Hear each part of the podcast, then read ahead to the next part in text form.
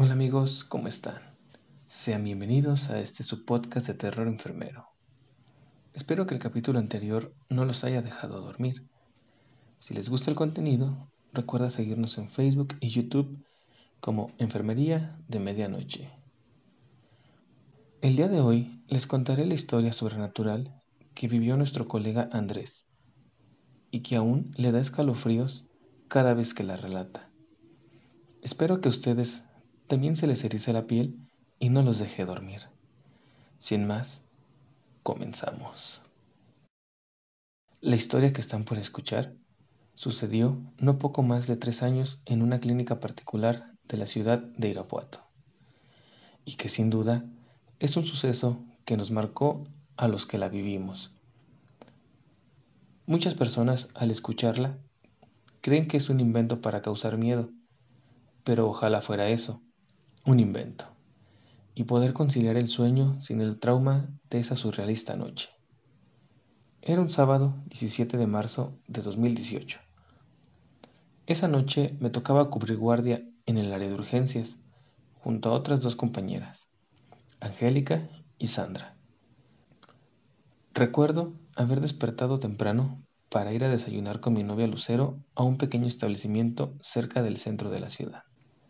Al terminar Aproximadamente a las 10 de la mañana nos dirigimos hacia mi casa. Durante el trayecto en mi auto le comenté que había pasado una mala noche para dormir, ya que una sensación de inquietud me había despertado varias veces durante la noche. Ella me dijo que por qué no solicitaba un permiso en mi trabajo para poder ausentarme, o bien pagar la guardia para que alguien cubriera mi turno. Le respondí que no se preocupara, que solo había sido una mala noche que estaría bien en el trabajo, pero no podría estar más equivocado. Mi turno comenzaba a las 20 horas y terminaba a las 8 horas del día siguiente, así que por la tarde aproveché para dormir un par de horas, recobrar fuerzas de la noche anterior y estar al 100% para mi guardia.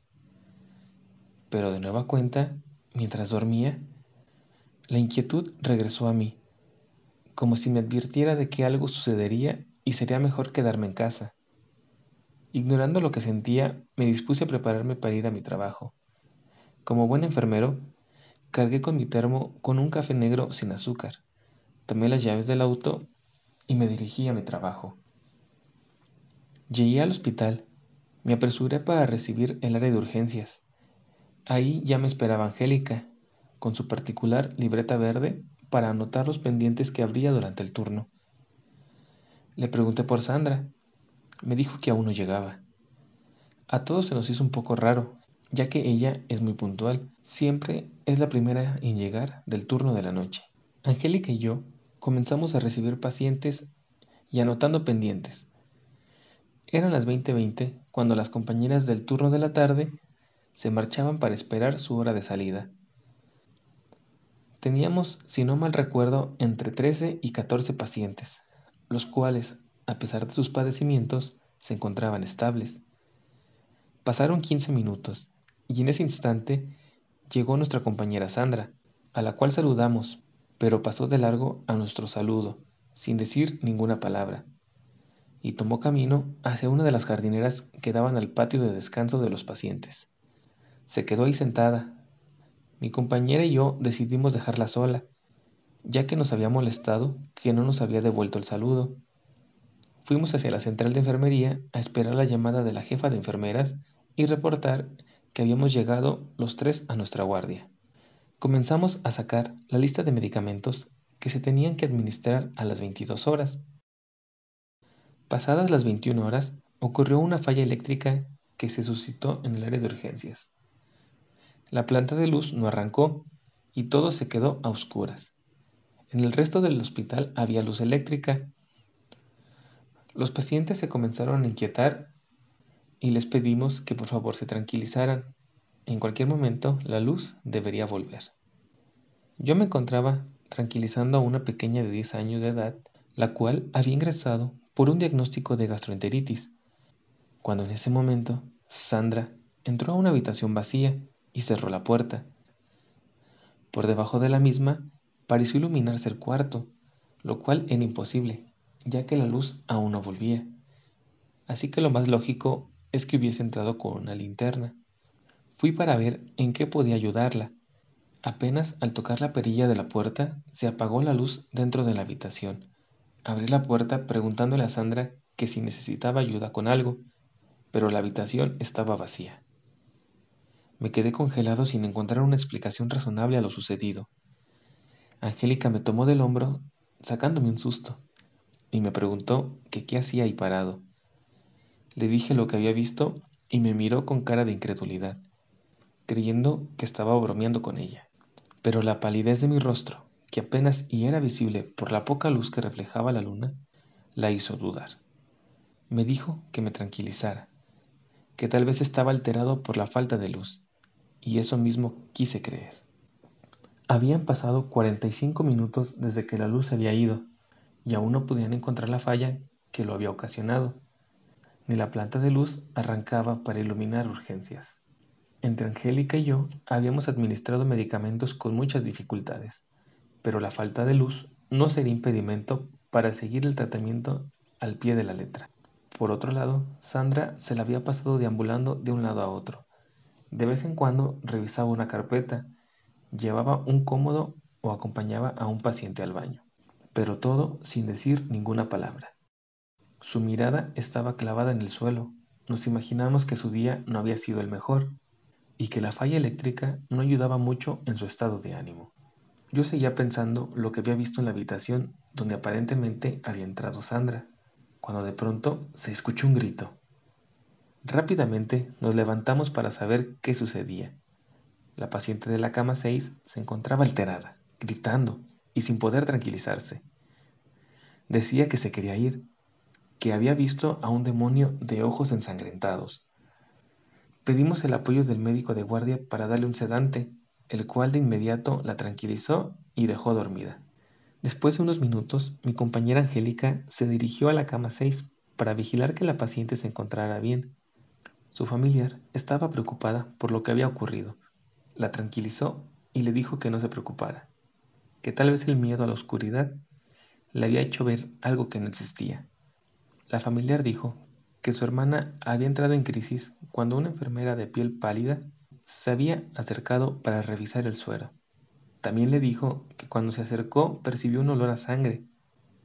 Angélica solo le dijo que no se preocupara, que su hermana estaba bien y que tratara también de descansar. Angélica y yo nos sorprendimos por lo que le había contado.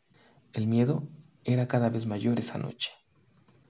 A las 22 horas con 17 minutos, lo recuerdo bien, regresó la luz eléctrica y aprovechamos para comenzar a realizar nuestras notas de enfermería.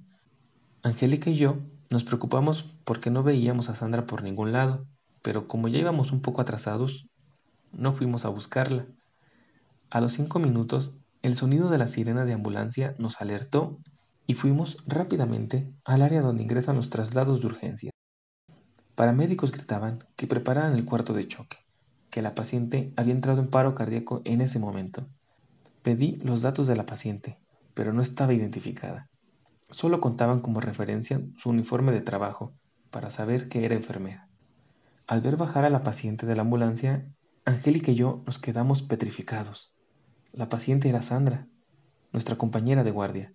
Los paramédicos gritaban que los auxiliáramos para iniciar con el código azul. Angélica se tiró al piso. Yo sin saber cómo me dirigí al área de choque para tratar de ayudar a Sandra. Su uniforme se encontraba bañado en sangre. Se podían ver y palpar múltiples fracturas. Sus ojos llenos de sangre por el traumatismo. Hicimos todo lo que estuvo a nuestro alcance, pero lamentablemente, minutos después, fue declarada muerta. Pregunté a los paramédicos si sabían qué le había ocurrido. Me relataron que habían recibido un reporte de un accidente en la carretera Irapuato-Salamanca, donde aproximadamente a las 19.30 horas un autobús de transporte de personal de una fábrica había perdido el control e invadió el carril contrario. Se había impactado de frente contra el automóvil de Sandra, quedando debajo del autobús. Tardaron aproximadamente una hora para darse cuenta que Sandra aún continuaba con vida pero con varias lesiones de gravedad. Como el autobús estaba sobre ella, llamaron a bomberos y equipo de rescate, para poder quitárselo de encima con la mayor precaución y no causar que el autobús la aplastara. Fue una tarea que les tomó alrededor de dos horas. Al ver su uniforme, se dieron cuenta del hospital donde trabajaba y decidieron llevarla ahí. Fue así como llegó con nosotros, pero lamentablemente no se pudo hacer nada para salvarle la vida. Por la mañana, Angélica y yo seguíamos sin querer lo que nos había sucedido esa noche. Necesitábamos escuchar el uno del otro que no lo habíamos imaginado, que nuestra compañera Sandra había estado con nosotros en urgencias, al mismo tiempo que se debatía entre la vida y la muerte. Aún nos aterra recordar lo que en esa noche tétrica nos ocurrió.